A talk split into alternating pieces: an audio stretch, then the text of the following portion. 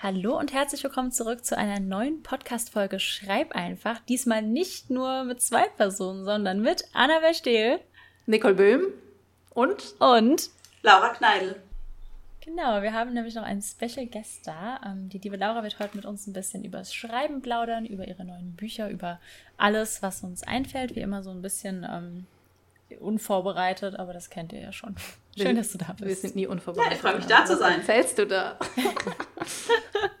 ähm, ich glaube, ich weiß gar nicht, wie viele Folge es ist, aber auf jeden Fall die genugste Folge, dass Menschen wissen, dass wir unvorbereitet sind. Ja. Never change a running ja. system. Aber ja, genau. Ich, ich, ich schließe mich an. Es ist sehr schön, dass du dir Zeit genommen hast, Laura, und äh, nach, nach ein paar Stadtschwierigkeiten heute und Termin Unklarheiten ja. ist dieser Podcast. Hat es jetzt geklappt, gekommen. hat es ja. jetzt geklappt. Yay. Ja. Genau. Magst du vielleicht erstmal so ein bisschen ähm, erzählen, an, an was du gerade arbeitest? Weil witzigerweise gerade eben vom Podcast, das kann ich vielleicht anfangen zu erzählen, war ich bei Hugendubel, weil meine Bestellung von zwei wunderschönen Hardcovern ankam. Eigentlich Yay. schon letzte Woche, aber ich habe es endlich geschafft, sie abzuholen. Und zwar Berühre mich nicht und verliere mich nicht in der Special Edition. Mhm. Das ist ja eins der Projekte, die du gerade so hattest quasi. Ja, sind die Bücher denn jetzt bei Hugendubel? Haben sie die dort? Weil wo ich da war, hatten sie noch keine Exemplare dort. Da muss ich mal gucken. ich muss gestehen, ich bin nur runter sie abholen. Also ich hatte hm. sie bestellt und sie lagen an der Servicetheke und ich hatte keine Zeit, nochmal hochzugehen. Deswegen okay. es leider nicht. Na, okay, gut, da muss ich vielleicht nochmal gucken. Ähm, ja. Ja, aber erstmal, äh, wie Annabelle schon gesagt hat, es kamen jetzt Schmuckausgaben von Berühre mich nicht und verliere mich nicht raus. Das sind meine ersten NA-Bücher gewesen, die 2017 ist das erste Buch rausgekommen, einfach schon so, so lange her, mhm. äh, bei Lux mhm. erschienen. Und seitdem sind noch weitere NA-Bücher von mir erschienen, unter anderem Sambo New, aber ich schreibe auch Fantasy, wie die Krone der Dunkelheit und die Midnight Chronicles zusammen mit der Bianca. Ich glaube, mit Bianca gab es auch schon eine Podcast-Folge, oder? Noch, noch nicht, nicht, noch nicht. Folgt bestimmt noch. folgt, folgt bestimmt noch, also ich bin auch top informiert. und äh, genau, früher auch ein bisschen Jugendfantasy geschrieben, aber jetzt ist so mein Hauptaugenmerk eigentlich NA im Contemporary-Sinne oder auch im Fantasy-Sinne. Ja, sehr, sehr cool. Ja, meine, meine Special Editions kamen übrigens auch. Ich war jetzt nicht da übers Wochenende und sie kam aber am Freitag an und hier hat dann schon das Paket sehr schön. auf mich gewartet von der Buchhandlung Kraft. Da hatte ich sehr bestellt. Sind super, super schön geworden. Total, ich liebe, ja. ich liebe es. Ich habe sie auch direkt immer neben meinem Arbeitsplatz stehen, damit ich sie immer angucken mhm. kann. Ja. Ja, nee, sie sind echt richtig, richtig schön. Auch die Illustrationen vorne drin. Ich habe erstmal so durchgeblättert. Ja. Und bei mir war es ja ich glaube, Berühre mich nicht war so eins meiner ersten NA-Bücher ever, die ich damals gelesen habe. Und ähm, ich glaube, deshalb hat das immer so, so, einen speziellen Platz in meinem Herzen. Und ja, mich sehr gefreut, jetzt die, die Special Edition haben zu können. Voll schön. Ja, ja. Und apropos Illustration, jetzt mache ich mal eine Überleitung. Von den mhm. Illustrationen zur Graphic Sehr Novel. Geschmeidig. Sehr geschmeidig. Smooth. Eigentlich macht Annabelle immer unsere Überleitungen. Ja, aber ja meist nur von Wie war deine Woche, Liebling? Das ist wahr. Ich habe sie dir Diese Woche ist ja alles anders. Alles ist anders. Das ist voll okay. Das Leben hat sich völlig verändert. Jetzt wird gleich eine Metafolge, warte mal ab. ja, genau. Es gibt ja jetzt eben nicht nur die Schmuckausgaben, sondern es kommt ja auch noch eine Graphic Novel. Magst du darüber vielleicht noch ein bisschen was erzählen, was so der Prozess ist, wie ähm, der Plan aussieht, was so passieren wird? Äh, ja, also ich kann auch erstmal äh, überhaupt mal ausholen für alle, die es äh, eben nicht wissen. Berühre mich und verliere mich nicht kam eben, wie gesagt, vor fünf Jahren raus. Und äh, ich wollte immer eine Graphic Novel haben. Und dann habe ich letztes Jahr meinem Agenten vorgeschlagen, wie es denn wäre, eine Graphic Novel zu Berühre mich nicht und verliere mich nicht zu machen. Und gleichzeitig auch die Reihe fortzusetzen mit dem vierten und äh, mit dem dritten und vierten Band. Bei fünf sind wir noch nicht ganz angelangt, bei dem dritten und vierten Band. Äh, und dann kam noch die Schmuckausgabe dazu. Das heißt, bei mir von arbeitstechnisch bin ich gerade voll in der Nicht-Reihe drin mit allem drum und dran. Ähm, aber ja, die Graphic Novel kam eben so zustande, dass ich Illustrationen schon immer geliebt habe. Also ich habe schon seit, ich weiß gar nicht, 2016, 2017 arbeite ich mit Gabriella als Illustratorin zusammen. Äh, angefangen hat alles mit Die der Dunkelheit, weil ich einfach ihren Stil total liebe und Illustrationen liebe und äh, früher äh, viel, viel mehr als heute, also heute eigentlich fast gar nicht mehr, Mangas gelesen habe und auch Graphic Novels gelesen habe. Ähm, wie gesagt, das hat halt extrem nachgelassen in letzter Zeit oder in den letzten Jahren ähm, aus Zeitgründen. aber ich fand es immer sehr cool und habe immer gesagt, irgendwann hätte ich gerne eine Graphic Novel, egal ob jetzt eben als Originalausgabe, ganz frisch äh, ausgedacht oder eben eine Adaption. Und ich weiß nicht, letztes Jahr ist dieses Thema bei mir irgendwie wieder sehr präsent aufgekommen und glücklicherweise hat der Lux Verlag genau zu dem Zeitpunkt entschlossen, ebenfalls Graphic Novels machen zu wollen. Es war tatsächlich ein Zufall, weil eigentlich haben wir ein bisschen mit mehr Widerstand gerechnet, was diese Graphic Novel Idee angeht und waren dann sehr überrascht, sehr positiv überrascht, als der Lux Verlag gesagt hat, ach ja, also wir suchen da noch was, wir haben noch einen Slot über, lass mal machen. Also es war so eine glückliche Fügung und äh, die Graphic Novel wird es auch mit Gabriella verwirklicht, weil mit wem sonst, sie hat so gefühlt fast alles von mir äh, Stimmt, gezeichnet. Hat sie, hat sie wirklich, ne? Mhm. Ja, wirklich. Es hat ja angefangen mit Die Grüne Dunkelheit und hat sie im Prinzip die ganze äh, Trilogie begleitet. Im Prinzip bei der Samund-Reihe war sie auch äh, für die, ähm, da gab es ja auch eine Special Edition bei der Veröffentlichung. Da war sie ebenfalls für die Illustrationen verantwortlich. Und ich glaube, die einzige Reihe, die sie nicht gemacht hat, sind die Midnight Chronicles, aber weil die auch mit Bianca zusammen sind und wir da ein bisschen eigenständiges Branding wollten, eben abseits von Gabriella, die ja dann doch sehr mit meinen Büchern verknüpft ist. Genau, und da sind wir eben fleißig daran. Vor allem, ich sage wir, ich, ich mache eigentlich gar nicht so viel. Also eigentlich macht Gabriella, äh, hat Gabriella den Großteil der Arbeit, also sie adaptiert äh, das Buch. Wir haben hier so ein paar Stellen markiert und Dialoge markiert, die uns wichtig sind und sie überlegt sich das, wie sich das hübsch in Bildern darstellen lässt. Und ich und meine Lektorin geben dann Kritik dazu und sie muss es verbessern. Also wir machen aktiv nicht ganz so viel. Gabriella könnte euch viel mehr spannende Dinge über den Ablaufprozess erzählen, als ich jetzt hat. Das heißt aber, dass du jetzt auch so ein bisschen in die Lektoratsrolle schlüpfen darfst, oder? Und gucken kannst, ob alles ja. so umgesetzt wurde, wie du das dir vorstellst. Mhm. Ja. Genau, also Fällt dir das leicht, dann so Kritik zu üben? Ähm, oder geht? Es geht tatsächlich. Also ich glaube, was mir extrem hilft bei diesem Kritikprozess ist, dass ich tatsächlich mein Feedback an meine Lektorin leite und nicht direkt an Gabriela. Ich glaube, das mhm. hilft mir persönlich sehr extrem, weil ich glaube, wenn ich Gabriella direkt kritisieren müsste oder halt direkt Anmerkungen machen müsste, ich glaube, dann würde mir das deutlich schwerer fallen, als im Prinzip das nochmal so direkt an, dem, an so einem Mittelsmann eben zu geben, der das dann mhm. irgendwie alles aufbereitet und letztendlich kommt die Kritik ja dann von Sarah und nicht von mir gefühlt. Deswegen fällt mir das so ein bisschen leichter, ähm, das zu machen. Aber ich glaube, Gabriella ist auch sehr kritikfähig und aber sie liefert auch so oder so tolle Arbeit ab. Also ich glaube, alles, was wir kritisieren, ist eh schon auf einem relativ hohen Niveau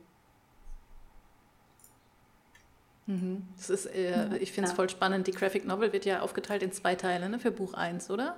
Genau, genau. Also mhm. Also das erste, der erste Roman werden zwei Graphic Novels einfach aus inhaltlichen Gründen und weil es sonst einfach zu dick werden würde in der Graphic Novel. Ja. Ja, und dann hast du halt noch diese, diese dritte Ebene quasi, also die zweite, wie auch immer, die zweite Ebene wahrscheinlich, weil sonst liest du es ja nur und jetzt ziehst du ja auch noch die Szenen ähm, also du, es ist ja wie, wie Film gucken, nur mit Standbildern. Genau. Ja. Im Prinzip. ja. Voll die schöne Beschreibung. Film, Film gucken mit Standbildern. Als nächstes dann das Someone Else Daumenkino. ja, ja, es ist, die, es ist cool. der nächste Step dann. Ja. Bücher in Daumenkino-Form. Ja. Mhm. Ja, ich finde es halt spannend, weil dann brauchst du halt gewisse Dinge einfach nicht mehr so zu umschreiben wie jetzt im Buch. Also ich meine, da muss der ja beschreiben, äh, wie ein Raum aussieht oder wie, äh, wie die Leute wohnen oder wie die Uni aussieht oder sonst was. Und das hast halt bei der bei einer Graphic Novel oder jetzt beim Film natürlich nicht. Dann kannst du ja ein Augenmerk auf ganz andere Dinge legen. Und ähm, haben sich dadurch dann auch die Dialoge verändert? Oder übernimmt er die ja. so gut es geht? Äh, ja, also die Dialoge ähm, ändern sich auf jeden Fall. Ich glaube, das größte und offensichtlichste Merkmal oder die Änderung ist tatsächlich, das Buch ist ja in der, in der Vergangenheitsform geschrieben. Und wir haben dann schnell gemerkt, dass das in einer Graphic Novel irgendwie komisch kommt, wenn man was aktiv anschaut und diese aktive Beobachtung dann im Präsens, äh, in der Vergangenheit geschrieben ist. Weshalb wir uns eben entschieden haben, es in die Gegenwart zu holen und haben eben die Zeitform mhm. äh, geändert für die Graphic Novel. Ich glaube, das ist mit so die größte Änderung. Und wir haben äh, gewisse Szenen fallen weg und andere Szenen sind zusammengelegt worden. Dadurch äh, ändern sich eben die Dialoge gezwungenermaßen ein bisschen. Mhm. Und einige Dialoge sind auch eingekürzt worden, ähm, weil es einfach sonst zu umfangreich ist für die Graphic Novel. Und dadurch haben sich auch nochmal einige Dialoge geändert, weil man natürlich dann die Antworten und die Erwiderungen und die Fragen, die daraus resultieren, ändern muss, weil sonst macht das einfach keinen Sinn mehr. Ja. Ja, voll spannend, weil das ist was, worüber, also gerade mit dem Präsens ergibt total Sinn, aber darüber hätte ich jetzt gar nicht nachgedacht vorweg. Ja, wir hatten anfangs auch nicht nachgedacht, aber irgendwie nachdem wir so ein paar Seiten gezeichnet haben, ist, ist uns dann irgendwie aufgefallen, wie eigenartig das eigentlich irgendwie ist, sowas. Also man mhm. fühlt sich ja wie so ein aktiver Beobachter, wenn man das, das eben anguckt. Und dann so, Sage hat das gemacht, aber dann denkst du so, ja, aber ich sehe doch gerade, wie sie es jetzt gerade macht. Und das ergibt irgendwie einfach wenig Sinn. Ja. Ich habe noch nicht so viel Graphic Novels gelesen, aber ich weiß so, bei, bei den Comics, die ich gelesen habe und so, war es, glaube ich, auch immer im Präsenz. Jetzt, wo ich mhm. so drüber nachdenke, ja. Hm. Hast ja. du schon mal ein Buch im Präsenz geschrieben oder waren die immer im Präteritum? Immer, immer Präteritum. Also ich habe noch nie im Präsenz ja, ich, ich bisher auch, ja.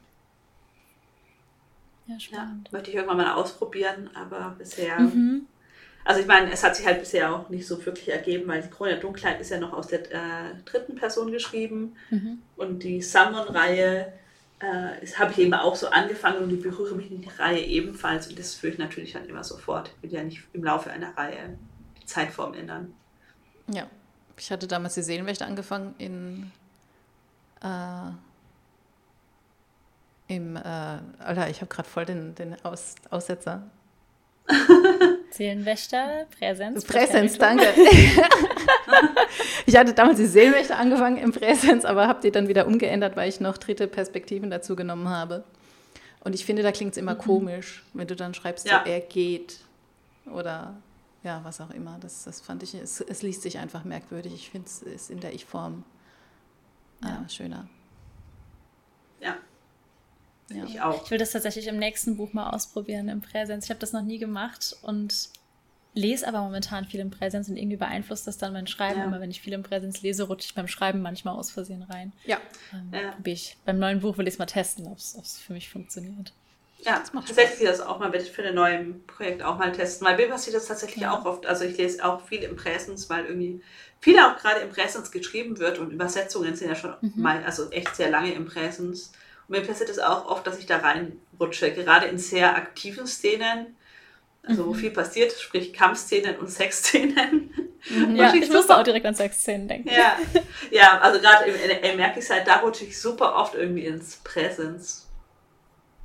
Ja, ich finde auch allein, wenn du dann, wenn du mal, also du schreibst dann schon in der Vergangenheit und willst aber noch was in der Vorvergangenheit sozusagen mhm. erzählen, dann wird das manchmal so verwurschtelt mit hatte und ja, und das, das mhm. nervt dann einfach und ich glaube, das macht es auch ein bisschen leichter im Präsenz zu schreiben. Deswegen würde ich das gern testen und ich habe das Gefühl, dass ich gerade beim Lesen mich wirklich mehr involviert fühle, wenn so Gefühle beschrieben sind. Sie sind aber gerade auch im Präsens und die Personen sind wirklich in den Gefühlen drin. Ja. Und das will ich auch schaffen. Deswegen ja. mal gucken, wie es ja, geht mir auch so. läuft. Das stimmt. Hätten wir eigentlich machen können bei Let's Be Wild und Let's Be Bold. Ja, zu spät, ich schreibe nichts mehr um, ey. In der die Druckfahne alle Verben anstreichen. In der oh, Druckfahne einfach, ja. Die, die freuen Jetzt werden sich freuen. Ja, bestimmt. Ja, es wäre dann die letzte Podcast-Folge ever, weil wir das nicht überleben würden. Ich mach gleich mal den Vorschlag. nee, bitte nicht. Ja. Nee, aber, aber richtig, richtig cool. Und vor allem, du hast gerade gemeint, 2017 kam Höre mich nicht raus. Das sind ja, also ja klar, fünfjähriges Jubiläum wird ja dann jetzt auch gefeiert. Da hat sich bestimmt ganz schön was getan in der Zeit, oder? Weil ich, ich weiß gar nicht, wie lange wir uns kennen. Wahrscheinlich auch so ungefähr um den Dreh könnte sogar hinkommen, mhm. oder? Als Berühre mich nicht rauskam, glaube ich. Ja, glaube ich, haut. Ich glaube schon. Haut hin, weil kurz danach bin ich auch nach Leipzig gezogen. So. Ja, und das ist irgendwie so, so voll krass, so die Entwicklung zu sehen. Ich habe es dir ja auch schon häufiger erzählt, ich glaube hier im Podcast auch schon, als ich damals bei ähm, Light Darkness so in der Signierschlange stand mit meinem kleinen Impressbuch und so. Ähm, es ist halt voll krass, was sie so seitdem getan hat. Wie empfindest du das, so wenn du zurückkommst? Kommt man so dazu, überhaupt zu reflektieren oder bist du eigentlich, weil du machst ja gerade super viel, bist du so viel am Arbeiten, dass die Zeit kaum bleibt? Tatsächlich kommen so Punkte der Reflexion irgendwie immer sehr plötzlich. Also tatsächlich ist das nichts, worüber ich aktiv nachdenke, aber ich glaube, die wenigsten Leute sitzen ja den ganzen Tag da und denken drüber nach, was vor zehn Jahren war. ähm, manchmal schon, aber eben nicht ständig. Und es kommt dann eher manchmal so, so über mich, dass ich so eigentlich denke, wie viel ich da jetzt halt eben erreicht habe und wo ich bei, bei Light and Darkness stand, wo ich so total mega, mega happy war, dass Impress da mein E-Book veröffentlicht haben, ohne Vorschuss, ohne groß Marketing und es war trotzdem ein richtig, richtig krasses Highlight für mich und äh, ich fand es mega.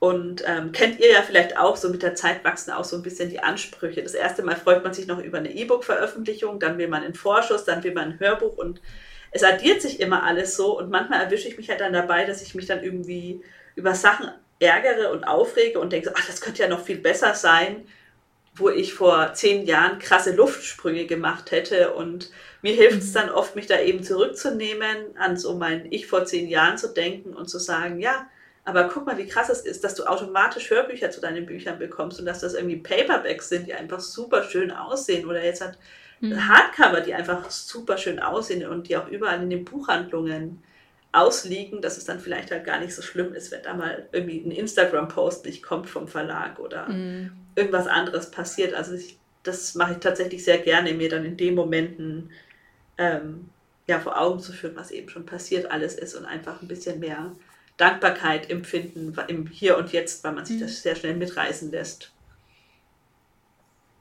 Ja, voll schön, da einfach nochmal so drauf zurückzugucken, dass man jetzt hat, was man damals wollte. Ich glaube, das setzt dann vieles nochmal in Perspektive.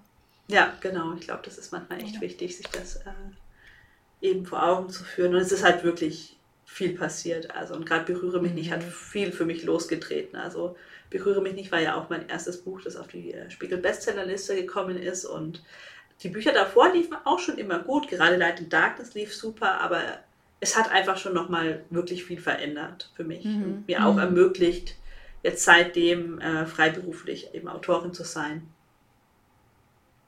Ja, und jetzt ja. feierst du so ein schönes Jubiläum. Ja, voll mhm. nice. Und es gibt ja auch noch eine Fortsetzung davon. Ja, genau. Ich habe einfach nicht genug bekommen und habe gesagt, eine Schmuckausgabe und der Graphic Novel sind nicht genug. Ich will auch weitere Bücher schreiben. Magst du darüber noch ein bisschen erzählen? Was, was passiert in der Fortsetzung? Genau, erzählen Sie also, ja, uns ich, alles. Ich, ich, ich, erzähle euch, erzähl euch jetzt den ganzen Plot, vor allem, der ich den Plot gerade selber nicht mehr kenne. Ich habe vorhin, ich weiß gar nicht, vor ein paar Stunden Nicole schon eine verzweifelte Nachricht ja, ja. Nicole, wir müssen noch mal über Band 2 von April Gavin sprechen. Ich habe keine Ahnung mehr, was passiert. ähm, ja, tatsächlich war es so, dass ich äh, Berühre mich nicht ursprünglich auch schon als Reihe angeboten habe, als der Lux Verlag das damals, ich glaube 2016 war das, ähm, eben das Exposé und die Leseprobe, wobei nicht Leseprobe, sondern das ganze Manuskript damals schon ähm, zugeschickt bekommen habe. Da habe ich schon gesagt, ja, und dann könnte man hier noch ein Buch über April und Gavin schreiben und hier über die und die Charaktere, aber es hat sich dann ich weiß gar nicht mehr warum genau, aber irgendwie aus Gründen hat sich das dann einfach nie so ergeben, dass ich über April und Gavin dieses Buch schreibe. Aber sie, also, aber sie sind mir immer im Kopf geblieben und sind immer bei mir in meinen Gedanken rumgegeistert. Was auch daran lag, dass die Leute mich gefühlt ständig nach April und Gavin gefragt haben. Also die Leser und Leserinnen waren auch große Fans der beiden. Und äh, ja, ich bin dann irgendwie sehr lange, ich sag mal, mit ihrer Idee so schwanger gegangen und habe überlegt, wie man das umsetzen könnte. Und ich wusste immer, was ihr Konflikt ist, aber ich wusste nicht genau, wie ich ihn umsetzen möchte. Und letztes Jahr kam dann irgendwie so ein bisschen mehr die Idee und es hat sich dann mehr abgezeichnet, wie ich die Geschichte erzählen möchte. Und dann habe ich gemerkt, dass jetzt eben die Zeit dafür ist. Mhm. Und ähm, ja, leider kann ich über den Inhalt ja nicht so viel verraten. ich kann das, euch, okay, aber das ist voll spannend. Hm? Sorry. Ja, nee, ich wollte nur noch sagen, ich kann euch leider nicht äh, bis ins kleinste Detail erzählen, um was es geht. Aber Nicole weiß es ja eigentlich auch schon, deswegen. Ich weiß es. Und es ja. wird so cool.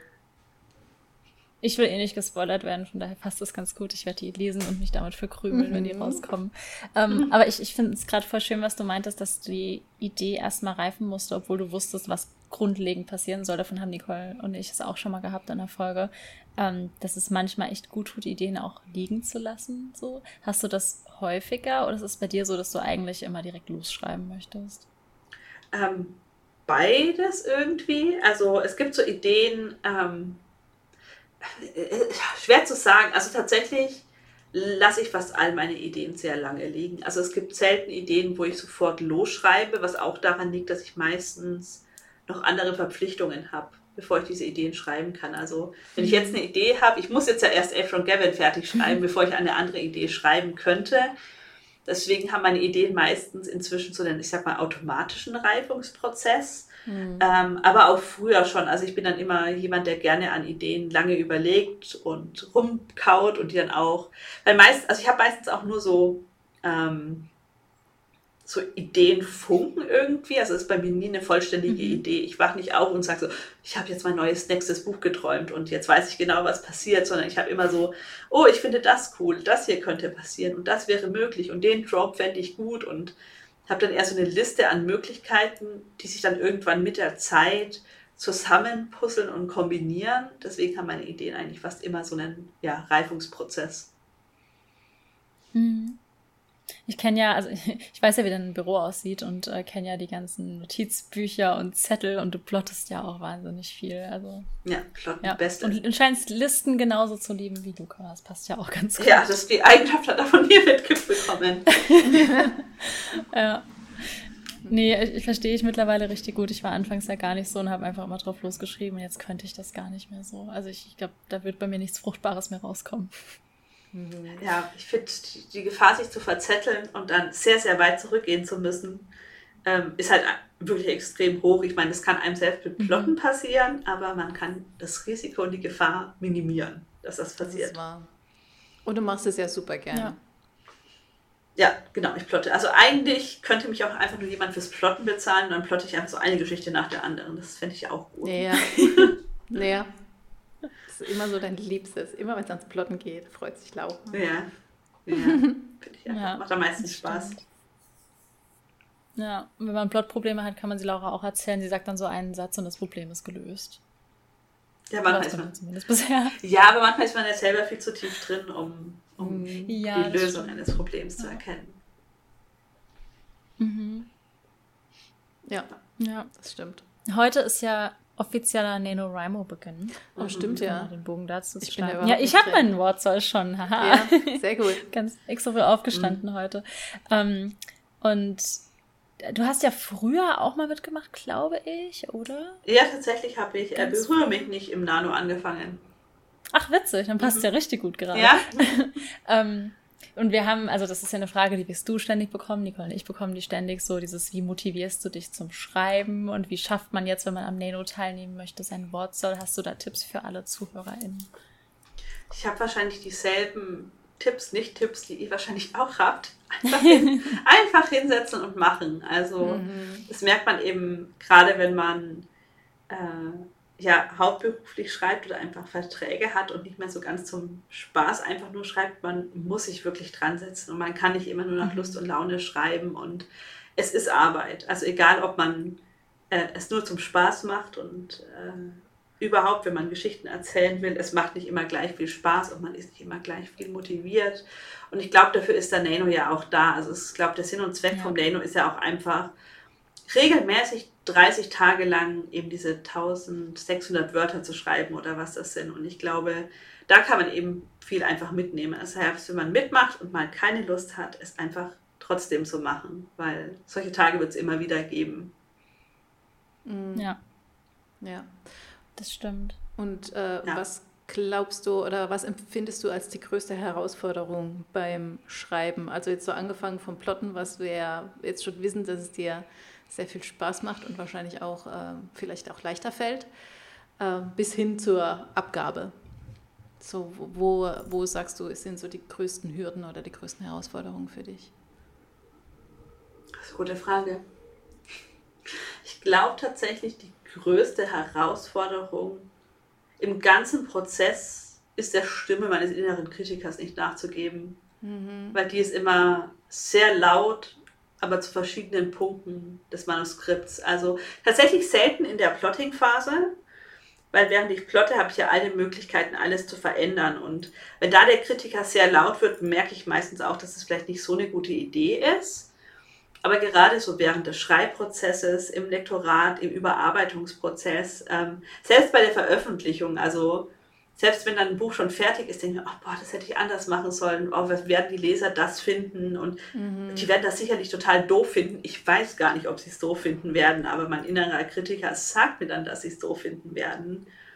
Und ich glaube, das ist so für mich persönlich die größte Herausforderung im Schreibprozess, dem nicht allzu sehr nachzugeben, weil zum Beispiel heute war auch so ein Tag, ich wollte tatsächlich auch den Nano mitmachen. Ich dachte so, weil ich habe ja auch Deadline, dachte ich so, komm, November 50.000 Wörter, habe mich heute hingesetzt, wollte eben diese Wörter schreiben und ich habe dann so 200 Wörter geschafft, weil ich gemerkt habe, gerade funktioniert in dieser Idee mhm. einfach was nicht und dann eben nicht total zu verzweifeln und ist mit das Schwerste, finde ich.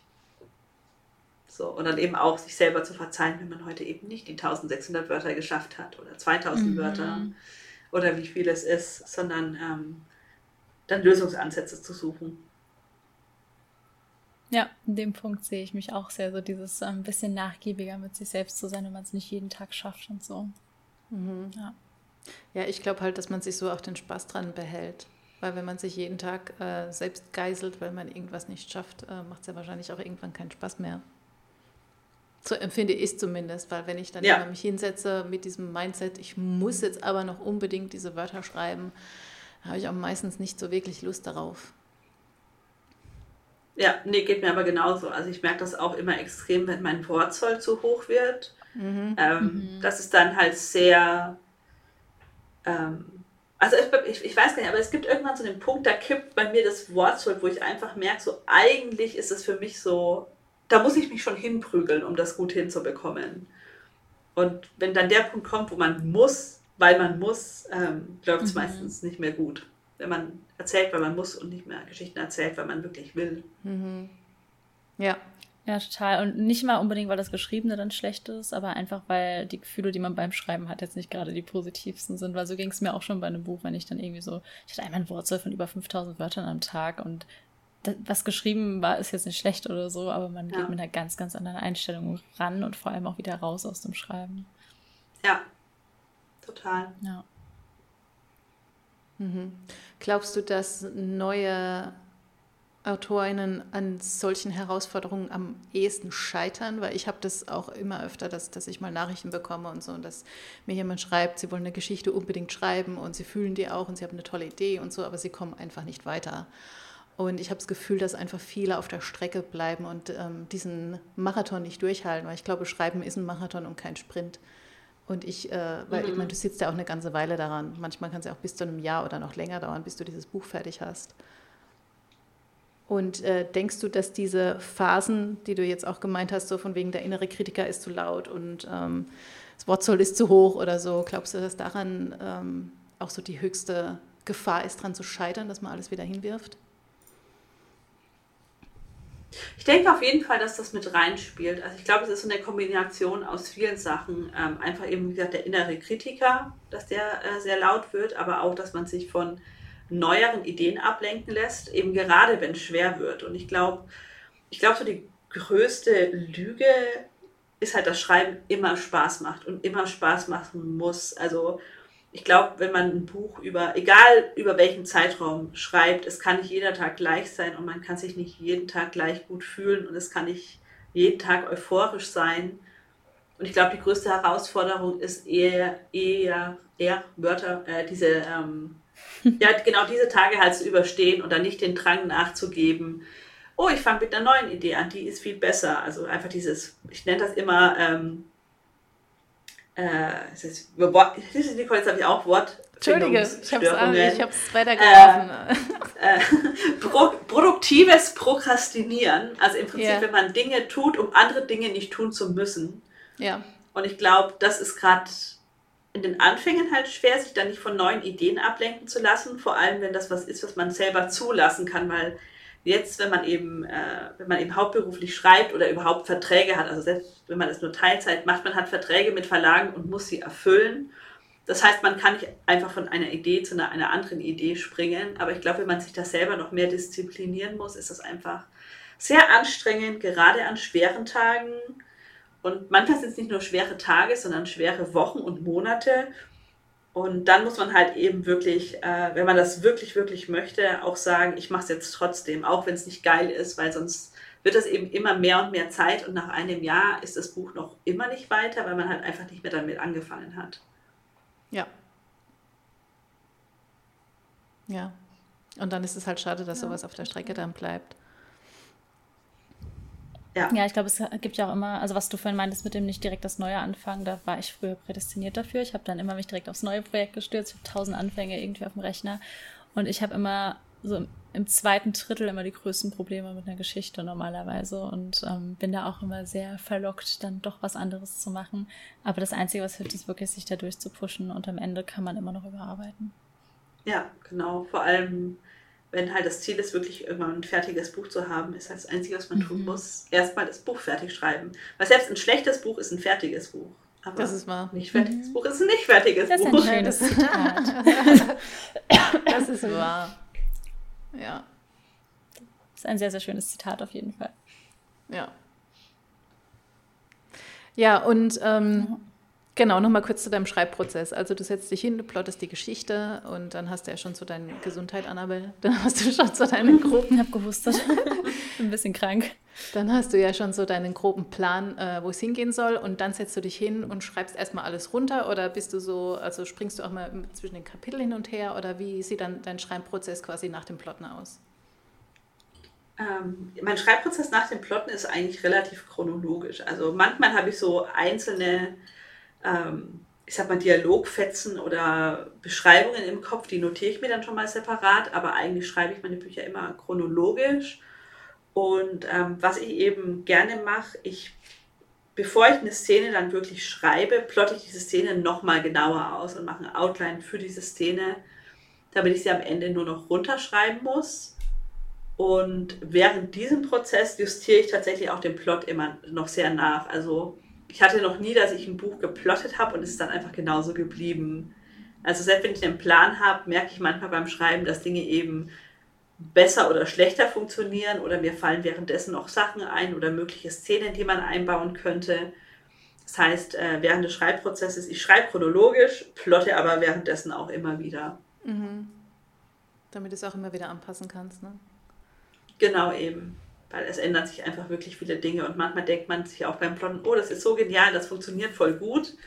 Und dann, wenn man die Szene schreibt, merkt man, oh, das funktioniert aus dem, dem und dem Grund doch nicht so gut oder ist doch nicht so leicht, wie ich dachte, das so umzusetzen. Hm. Also plotten mit Flexibilität quasi. Dass man genau. so ein bisschen rechts und links ausweichen kann. Genau, ja. ja.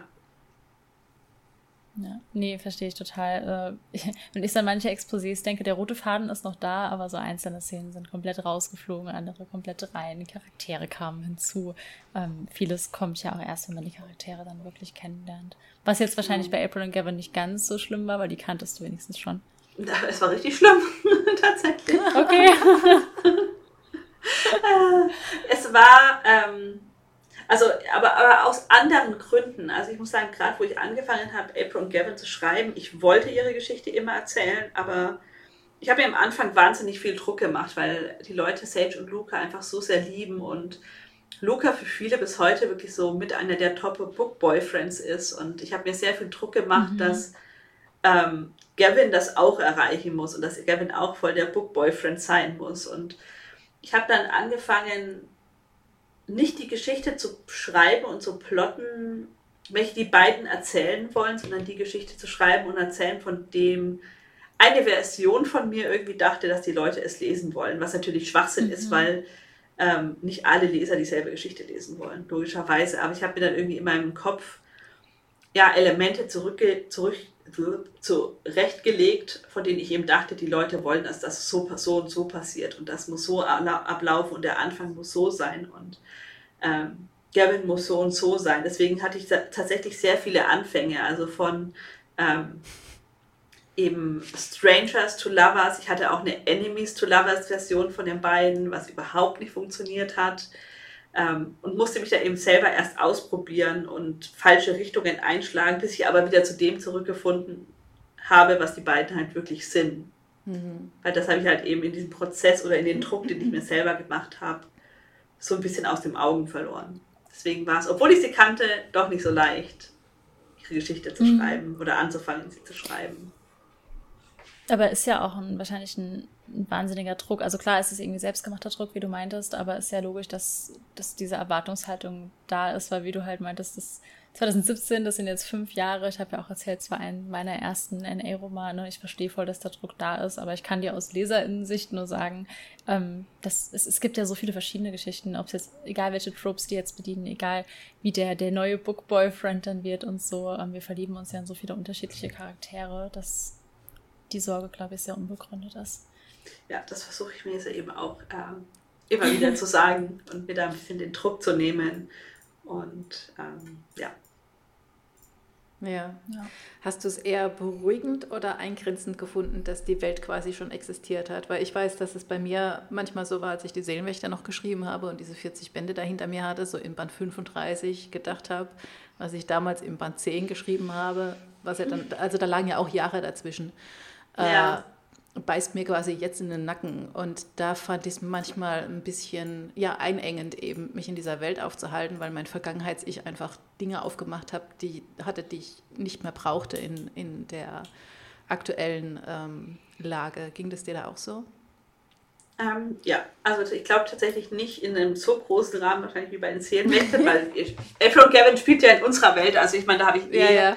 Ähm, eh schon Limits, aber tatsächlich gibt es so ein paar Sachen, ich, ich will jetzt nicht zu sehr spoilern, aber man erfährt in Berühre mich nicht und verliere mich nicht von Sachen über April und Gavin, ähm, wo ich sage, es wäre, glaube ich, cooler gewesen, die noch nicht so extrem anzuteasern und noch nicht so extrem zu präsentieren und sie ja stattdessen jetzt halt lieber für die jetzigen Bücher aufzuheben. Ja. Ja. Aber jetzt sind diese Informationen eben schon in der Welt und das heißt, ich muss den Plot damit stricken, dass die Leser diese Infos schon haben. Mhm. Also das war so ein bisschen kompliziert, aber ich würde sagen, insgesamt hält es sich im Rahmen, weil es ja wirklich um Sage und Luca geht in den ersten Bänden und ähm, vor allem Gavin wirklich eine sehr, sehr große Randfigur einfach nur ist. Also ich weiß nicht, in wie vielen Szenen er mit dabei ist, aber ich glaube, es sind auf keinen Fall mehr als zehn oder so, maximal. Mhm. Mhm. Ja. Könntest du dir vorstellen, das ist jetzt voll die, die Fanfrage, aber äh, sagst du, dass nach April und Gavin dann Schluss ist? Oder hast du jetzt schon so ein paar Nebencharaktere, von denen du so denkst, so, hm, fünf Jahre in der Zukunft, wer weiß? ähm, also ich weiß nicht, ob es äh, fünf Jahre in der Zukunft ist oder ob es schneller geht oder ob es länger dauert, das weiß ich noch nicht. Aber ich muss sagen, ich habe ähm, schon, wie gesagt, ich habe ein Exposé damals zu Lux geschickt und in diesem Exposé kamen drei Pärchen vor. Sind einmal äh, Sage und Luca, April und Gavin. Und das dritte Pärchen sage ich jetzt nicht, aber wahrscheinlich kann sich jeder denken, der die Bücher gelesen hat. Ich weiß es. Nicole weiß es. Ja. Aber wie gesagt, ich glaube, ich, ich, ich glaub, es ist sehr offensichtlich. Ich, sag, ich, ich kann nur so viel sagen, es hat mit einem Bild zu tun, das in den Büchern vorkommt. Das ist ein schöner Hinweis. Ein Gemälde. Genau. Und wer das weiß, der weiß es und wer nicht, der nicht. Das ist, das ist schön. Ist auf jeden Fall ein Teaser, mit dem man sehr, sehr gut leben kann. Absolut. Ja. ja, genau. Also das ist noch so offen, aber wie gesagt, noch total mit Fragezeichen. Ich konzentriere mich jetzt erstmal auf April und Gavin und dann mal gucken, wie es weitergeht. Ja. Ja, ist ja auch keine Entscheidung. Du hast ja vorhin schon gesagt, du kannst jetzt eh nichts mehr spontan schreiben, weil sowieso viel zu viel ansteht. Das heißt, das ist auch keine Entscheidung, die du jetzt treffen musst. Ja. Hast ja noch ein bisschen was vor. Mhm. Ich gucke wieder Nicole an, wie immer, wenn wir beide mit Leuten sprechen. Das war bei Christine. Ja. wir haben so einen Staring-Contest gemacht. So, wer spricht als wer nächstes? Wer spricht als nächstes? Wer haben die nächste Frage raus? ja. Und dann gucken wir uns einfach nur an. und schweigen awkward. Und, ja, und ich gucke guck beide an und sage so, sagt irgendetwas. Es ist awkward Stille. Los, tut was. Das, das war dieser unvorbereitete Part, den ich meinte. Die muss man also, auch aushalten ja, können, diese awkward Stille. Ja, wir haben, wir haben mal eine Meditationsfolge gemacht. Da waren wir auch eine Weile still. Ist das so? Oder war das im Stream, wo wir dieses... Das war im Stream, wo Atem, wir die Magic Atem. Minute gemacht haben. Ah, ja, okay. Die Magic genau. Minute. Aber das war jetzt unsere kurze Magic Minute. Das war die Magic ah, Minute. Okay. Die Magic 10 Sekunden, so lange war es gar nicht. Aber wir können natürlich die ultimative Frage stellen an Laura. Gibt es noch irgendwas, was du uns gerne erzählen möchtest? Ich dachte, jetzt kommt, woher nimmst du deine Inspiration? Aber es wurde kurz, schlimmer. Kurz, kurz dachte ich auch, dass das jetzt die Frage sein wird. Ich kann dich das ähm, gerne noch fragen vorab. Äh, Laura, woher nimmst du deine Inspiration? Nee. Ich habe gerade ein Interview mit Neil Gaiman gelesen, der über diese Frage ähm, gesprochen hat. Aber beantworte du sie zuerst, bevor ich über Neil Der beantwortet die aber sehr, sehr schön. Ja, tatsächlich ja, tut er das. Ja. Ich wollte gerade sagen, ich glaube nicht, dass ich sie so gut beantworten kann wie Neil Gaiman, weil der sagt immer sehr viele kluge Dinge. Ja, ähm, mhm. ja aber ich nehme eine Inspiration, also hauptsächlich eigentlich aus Neugierde, glaube ich einfach. Und was wäre Fragen? Also das ist so für mich, was Inspiration ist. Ähm, sich einfach zu fragen, was wäre, wenn, also diese Fragen, was wäre, wenn zum Beispiel dieses Bild auf Pinterest, das man gesehen hat, eine Geschichte wäre, welche Geschichte würde es ihr zu erzählen und was wäre dieser Song, wenn er eine Geschichte wäre und keine Ahnung, was würde passieren, wenn ich in dieser Idee einfach Killer-Teddybären einbaue? Was würde das mit dem Plot tun? Würde es ihn besser machen? Welches Buch wird das? Keines, Hast du gerade gespoilert für eins deiner nächsten Bücher, Laura? Ja, also in April Gavin kommen Killer-Teddybären vor. Ja, es gibt so eine, so eine Halloween-Edition nächstes jetzt, Jahr. Jetzt wünsche ich mir diese Killer-Teddybären aber schon ein bisschen. Ne? oh ja, Halloween-Edition. Wir hatten nur erst Killer-Clowns. Nee. Bau die bitte noch mit ein. Ja, ich, ich, ich weiß. Dann zwei könntest du noch. Ja, immer zwei könnte ich noch. Ich weiß auch nicht, wieso ich an Killer-Teddybären denke. Aber im Prinzip letztendlich ist für mich Inspiration einfach immer nur die Frage nach den Möglichkeiten die es eben gibt. Also was ist, wenn das und das passiert und was mhm. ist, wenn das und das passiert. Weil so erzählt und spinnen sich halt auch irgendwie Geschichten, dass man sich mhm. einfach nur fragt, was wäre, wenn diese Protagonistin in dieser magischen Welt lebt und was wäre, wenn in dieser magischen Welt keine Drachen existieren, aber Zombies. Also so geht das für mich halt immer weiter. Ich hänge noch bei den Killer-Teddybären. ich lesen würde, tatsächlich. ja. Ja, sorry, nee, keine Killer-Teddybären. Ich glaube, das geht ganz, ganz vielen so, dass es dieser Neugierde stammt, ähm, sei es jetzt bei irgendwelchen Thriller-Autoren, die so die Abgründe der Menschheit irgendwie erkunden. Ich glaube, man muss einfach neugierig an die Welt rangehen, ja. um auf Geschichten ja. zu stoßen, ja. ja. Ja, das stimmt. Und man muss halt darauf achten. Also wenn dir quasi eine Idee kommt, dass du die nicht. Ich glaube, Menschen haben schon echt viele Ideen und ich glaube, dass das ähm, auch Leute, die sagen, sie sind nicht kreativ am Tag, schon sehr kreativ sind. Ich denke, sie achten nur nicht drauf. Mhm. Ja, total. Ich glaube, jeder, jeder Mensch ist kreativ tatsächlich. Mhm. Ich glaube, jeder Mensch ist kreativ. Ja. Ja. Das, ja, das glaube ich auch. Und ich glaube, ganz viel ähm, kommt auch daher, weil die Leute halt einfach, wie du meintest, Nicole, halt einfach nicht drauf hören oder sich eben diese Fragen nicht stellen, weil sie einfach so in ihrem Alltag und ihren Routinen eben drin sind, dass sie das gar nicht mitbekommen. Und ich glaube, Ideen haben ist ein bisschen wie so ein Muskel, den man auch trainiert. Ja, Ja, das stimmt. Mhm. Mhm. Wir haben immer noch die ultimative Frage aus, ausstehen. Ich, ich weiß, ich, ich habe gerade nachgedacht, aber ich habe sie leider schon wieder vergessen.